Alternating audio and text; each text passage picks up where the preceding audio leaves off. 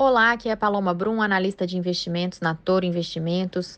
Hoje, segunda-feira, dia 4 de setembro, nós observamos uma sessão é, de negócios na Bolsa Brasileira com um menor volume devido ao feriado do trabalho nos Estados Unidos. Dessa forma, as bolsas por lá permaneceram fechadas. Nós tivemos por aqui então, uma sessão que saiu quase no 0 a 0, o Ibovespa teve uma leve queda de 0,03% no dia de hoje, entregando os ganhos que conquistou ao longo da sessão.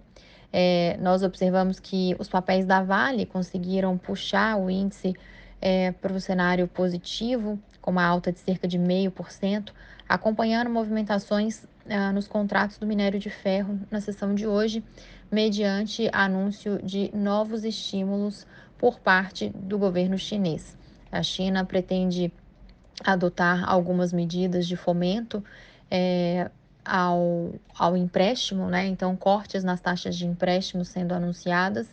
E também o governo de Pequim é, tem planejado novas medidas, o que uh, abrange também o relaxamento de restrições para compra de casas no país. Então, diante desses novos estímulos à vista, é, o mercado acabou recebendo isso positivamente. Na bolsa de Dalian, a gente não observou uma movimentação muito forte no minério de ferro, ele teve uma leve alta na sessão de hoje, de cerca de 0,1%. Uh, ah, porém, quando a gente olha os contratos futuros negociados na CME Group, nós observamos uma alta de cerca de 8% nos futuros para o minério de ferro. Então, uma expectativa mais positiva em relação à economia chinesa, que tem enfrentado uma crise mais séria no seu mercado imobiliário. Fora isso, nós tivemos aqui dentro algumas movimentações é, em relação a câmbio bem suaves, então o dólar caiu cerca de 0,1% na sessão de hoje, enquanto nós observamos é, os DIs futuros operando em alta. É, bom, além disso, nós temos os destaques dentro do Ibovespa, né? como eu comentei, o índice fechou bem próximo da estabilidade.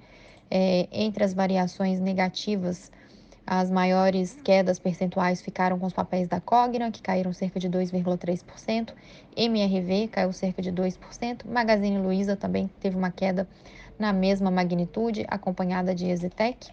Enquanto na ponta oposta, as maiores altas ficaram com os papéis da Minerva, cerca de 4,6% de alta, Melios subiu quase 4%, Local Web também e RB Brasil tiveram altas também próximas dos 4%.